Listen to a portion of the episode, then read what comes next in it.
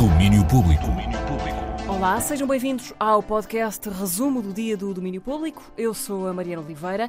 Começo por vos falar do Nós Alive, que começa hoje no Passeio Marítimo de Algés e nós vamos lá ter a nossa tripla de repórteres Marta Rocha, Bruno Martins e Daniel Belo, que agora nos traça o programa das festas. E lá vamos nós para mais um dos grandes festivais de verão. A 15ª edição do Nós Alive começa esta quinta-feira no Passeio Marítimo de Algés e começa com Red Hot Chili Peppers, The Black Keys e Pucifer no palco principal. Outros nomes, noutros palcos, Shinobi, Spoon e Bibio Sound Machine, Jacob Collier vão estar no palco Heineken e nomes portugueses no palco Clubbing. Ana Lu Caiano, Clube Macumba, Throws and the Shine e Pedro da Linha, entre outros. Na sexta-feira, Lil Nas X, Arctic Monkeys, Lizzo, Idols e Linda Mar Martini no grande palco e depois, espalhados pelos outros, Jorge Palma, Girlin, Red, Papillon, Lhaste, Distinto.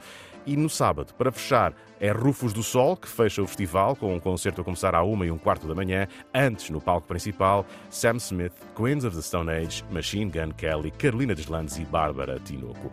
Omalei, Rina Sawayama, Tash Sultana, Angel Olsen e King Princess no palco Heineken e outros nomes espalhados pelos outros palcos neste último dia.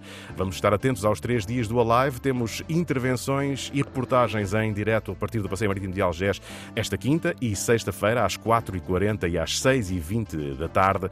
E também vai haver presença da Antena 3 na emissão que a RTP vai fazer do festival, uma emissão que acontece uh, diariamente na RTP2. O primeiro dia de Alive encabeçado pelos Red Hot Chili Peppers. Sigam-nos aqui na rádio, sigam-nos também na RTP para acompanhar estes dias de música no Passeio Marítimo de Algés. E agora, alguém que também era para ter vindo uma edição passada do Alive, eh, que acabou cancelada por causa da pandemia, Taylor Swift, a super estrela da pop, vem a Portugal no ano que vem, não para um, mas para dois concertos. Foi ontem anunciada mais uma data a juntar à digressão The Eras Tour. 24 e 25 de maio são os dias para a estreia de Taylor Swift em solo português. Quanto aos bilhetes, é capaz de não ser fácil chegar a eles. Só os fãs que fizeram pré-registro na altura do primeiro anúncio é que vão ter agora acesso à compra do ingresso e mesmo assim não é certo que o consigam porque a procura é tanta que podem ter de ficar em lista de espera. A digressão europeia de Taylor Swift começa a 9 de maio em Paris, ainda em maio passa por Estocolmo, Lisboa e Madrid.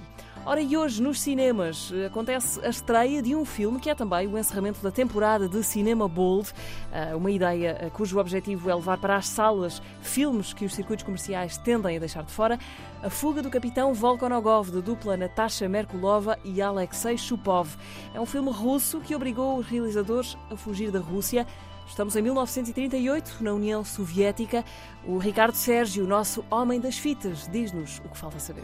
A fuga do capitão Volkonogov segue, como não podia deixar de ser, a fuga do capitão Fyodor Volkonogov, capitão da polícia secreta russa, homem habituado a torturar terroristas, sabotadores, espiões, no fundo, os inimigos do Estado soviético.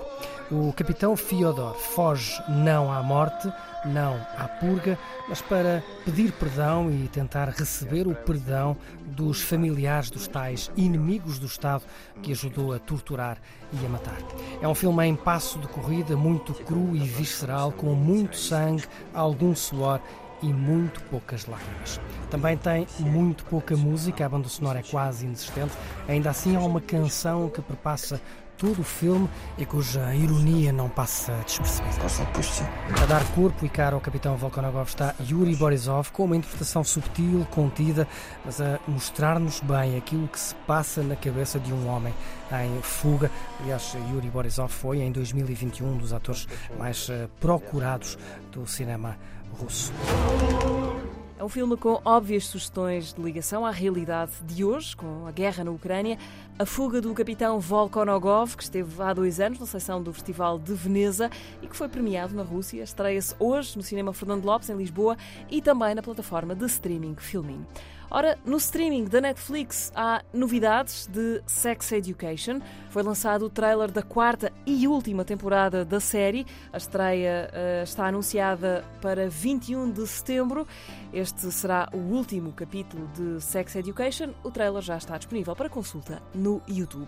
Fica por aqui o resumo do dia do domínio público. Estamos de volta amanhã, a partir das 11 em FM e depois, à meia da tarde, com um resumo podcast do que se passou no dia de domínio público. Venham connosco. Até amanhã. Domínio Público.